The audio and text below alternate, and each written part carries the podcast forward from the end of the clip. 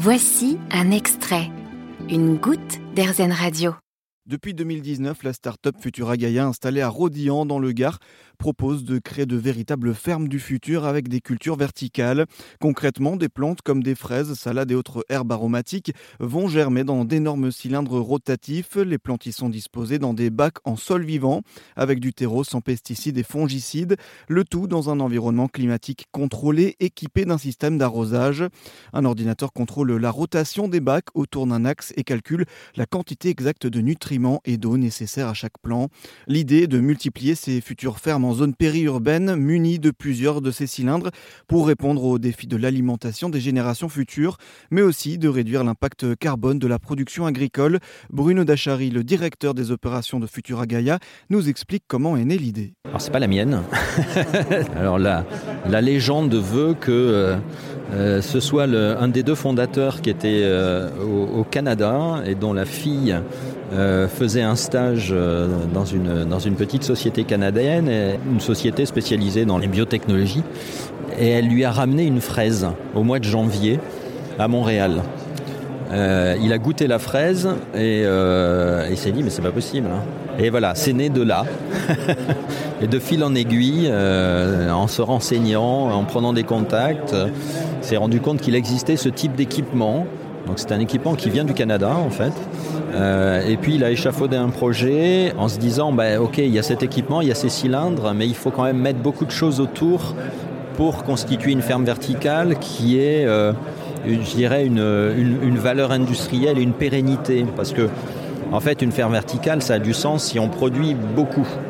Euh, L'objectif, c'est d'avoir des fermes qui comportent plusieurs centaines de cylindres, hein, 400, 500 cylindres. Il y a aussi l'avantage écologique, notamment au niveau de, de l'eau? Alors, au niveau de l'eau, oui, puisqu'en fait, pour faire pousser une salade, nous, il nous faut une petite dizaine de litres d'eau. Voilà. Si on la fait pousser euh, en extérieur, euh, ça va plutôt être une centaine de litres. En serre, ça va peut-être être 50 litres, donc on voit bien. Euh, et je ne parle pas de zones type la Californie ou le sud de l'Espagne, où là, il va falloir 200 litres d'eau pour une salade. Là, nous, on est très très très économe en eau. Et en fait, c'est le problème demain, ça va être l'eau. Plus que l'énergie, ça va être l'eau. Donc c'est effectivement extrêmement vertueux à ce niveau-là. Ce qu'on peut développer parce que effectivement comme on est à l'intérieur on consomme de l'électricité hein, ça tout le monde le sait et donc l'enjeu pour nous c'est être sur des énergies euh, renouvelables hein. c'est donc d'utiliser dès qu'on qu le pourra le photovoltaïque mais aussi avoir des systèmes de management d'énergie qui nous permettent de stocker de l'énergie et de la restituer quand on en a besoin on a aussi il y a aussi un intérêt euh, auquel on pense pas forcément d'emblée c'est que comme on est en indoor on peut consommer de l'électricité la nuit. Euh, donc c'est une électricité qui est disponible et qui n'est pas nécessairement toujours utilisée. Euh, donc là ça a un vrai intérêt aussi. Euh, ça, ça contribue je dirais à, à aux économies d'énergie en tout cas à la bonne utilisation de l'énergie au bon moment. Donc euh, peut-être un jour donc des, des fermes verticales comme ça euh, autonomes avec euh, des panneaux photovoltaïques.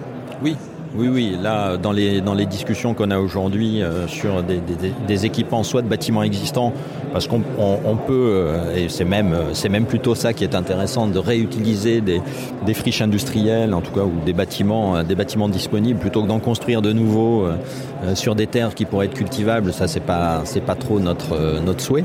Euh, mais on peut donc, du coup, euh, les équiper en, panneaux photovoltaïques dans une logique d'autoconsommation. Euh, ça, ça se discute après avec les, euh, avec les propriétaires de, de sites hein, quand les sites sont existants mais euh, de toute façon on va de plus en plus aller euh, dans ce sens là ouais. Vous avez aimé ce podcast Erzen? Vous allez adorer Erzen Radio en direct. Pour nous écouter, téléchargez l'appli Erzen ou rendez-vous sur erzen.fr.